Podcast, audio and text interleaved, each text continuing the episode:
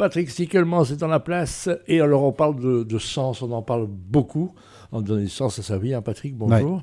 Mais si la joie prédominait sur le, mot sens, en fait Eh bien, comme tu sais, moi, je crée des spirales de contagion positive dans les équipes. Hein. Mhm.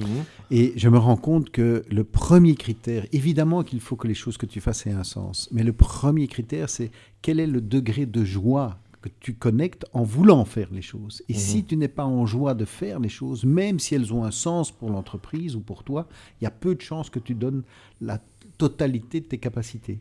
Et donc sans doute que le premier critère à faire et à analyser, c'est quel est le niveau de joie dans l'équipe et pour chacun des membres de celle-ci. On peut se forcer un petit peu aussi parfois, hein. on, peut, on peut cacher. Hein. Mais tu peux... avoir de la joie à faire ta vaisselle si tu veux, tu vois. C'est si tu dis, ben tiens, euh, un truc aussi rébarbatif que faire de la vaisselle, mais ça me met en joie parce que au fond, euh, je vais recevoir mes amis et j'ai du plaisir à les recevoir dans un environnement propre plutôt que ce soit bordélique, tu vois. C'est pas forcément que les choses qui font plaisir, c'est de se dire, je peux connecter avec une joie intérieure.